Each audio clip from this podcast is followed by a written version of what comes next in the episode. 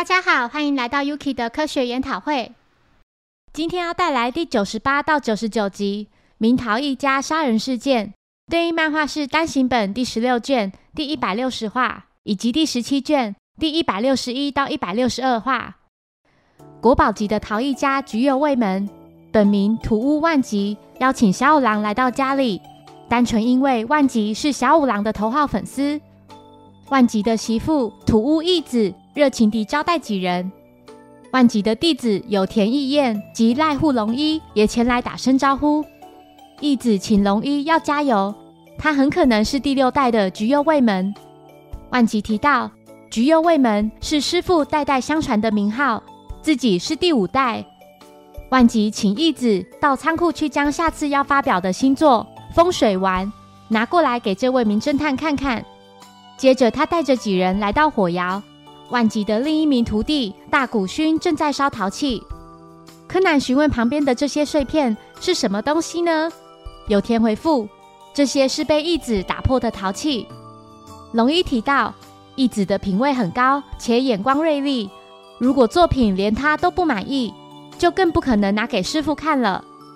万吉说，义子在自己死后，可以决定由谁来继承橘右卫门。突然。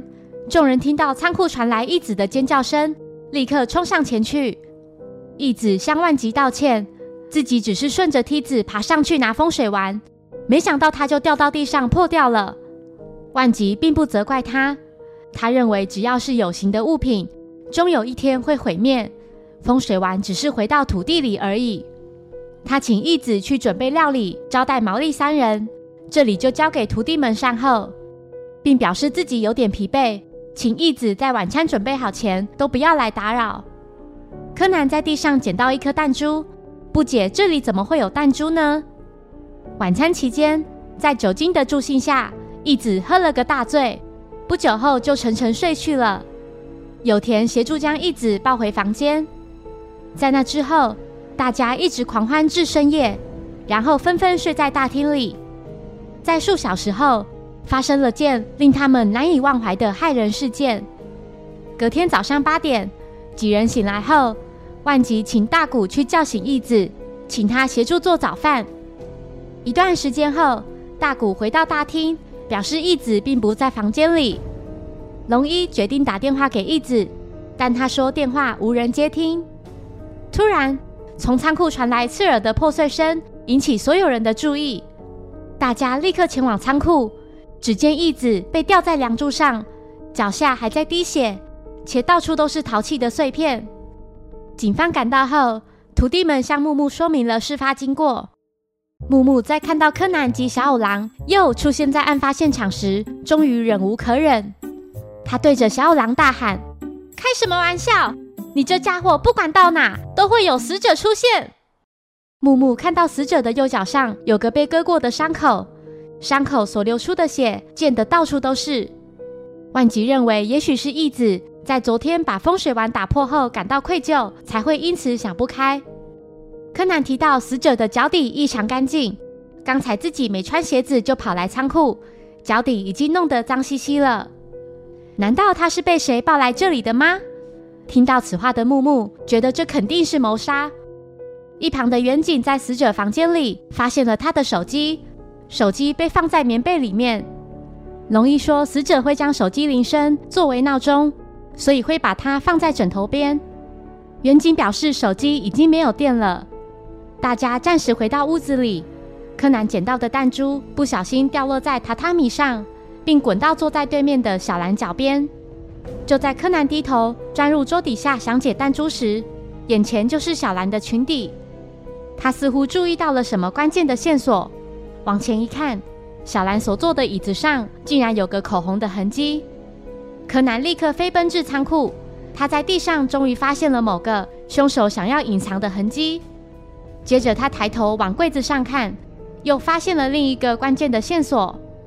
柯南在柜子上的其中一个陶器里似乎看到了什么，这下他终于知道凶手是谁了。几人前来仓库询问木木是否可以自由活动。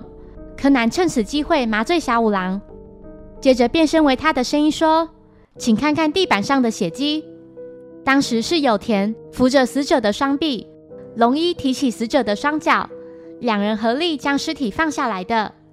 地上的血迹并非全都在抬着尸体时滴下的，里面还混杂了其他的血，从距离更高的地方滴下，扩散的血渍也就更明显。若只是搬运尸体移动的话，身体到地板的距离充其量也就五十公分，但是前面这个血迹却很明显是从超过一公尺以上的高度滴落的，也就是说，死者曾经位在柜子的上方。小朗说：“没错，死者就是被凶手在半夜时搬到上面去的，并且在天花板的梁柱上绑上绳子，再把绳子的一端绕成圆形，套住死者的脖子。”如此一来，一到早上，死者醒来后就会因为失去平衡，从柜子上跌下来，然后自动被吊在梁柱上。在上吊的同时，双脚顺势弄破梁柱下方堆叠的陶器，而引发巨大的声响。看起来就像是死者用陶器作为脚踏台，企图自杀的假象。这也能使凶手有充分的时间制造不在场证明。而死者脚上的伤痕。是他在失去平衡跌落时，被柜子上方的钉子弄伤的。柜子旁之所以会有血滴的痕迹，是因为死者在跌落时赶紧抓住柜子，维持了几秒钟的关系。这部分是凶手意料之外的事，所以当他在看到尸体时，一定很吃惊。凶手很快就注意到死者受伤的原因以及地上的血迹，于是他就将尸体移动到原来就沾有血迹的地方。想用血来遮住血，我说的没错吧？赖户龙一，风水丸会被打破，也是凶手事先在风水丸底部夹进了一颗弹珠，使其倾斜。只要稍微动到柜子，就会掉下来摔破。会这么做，也是为了让这起谋杀案看起来像是死者因为自责而自杀的。证据就在凶手的上衣背上的口红印。那恐怕是死者在被凶手背上柜子时不小心沾到的。大厅的座椅上也有沾到口红印。此时，柯南爬到柜子上，假装不小心将陶器弄到地上摔破。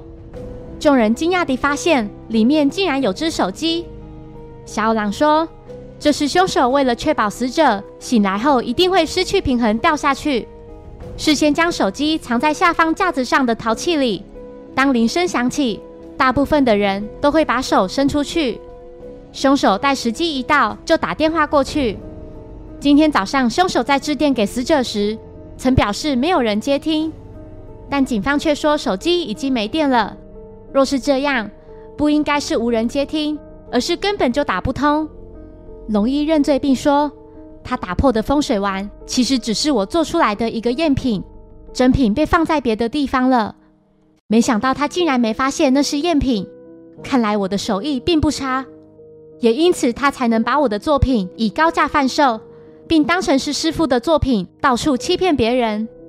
当被发现时，已经卖出数十个了。在询问他这件事时，他不但没有道歉，甚至觉得应该要感谢他，还说全靠我这些没有灵魂的作品让他赚进大把钞票。之所以没有说出真相。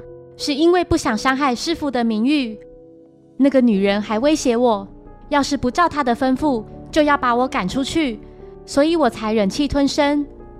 我的赝品比师傅的作品还值钱，这种事要我怎么说出口呢？谢谢收听，如果喜欢本节目，欢迎小额赞助给我支持，谢谢。那我们下一集再见，拜拜。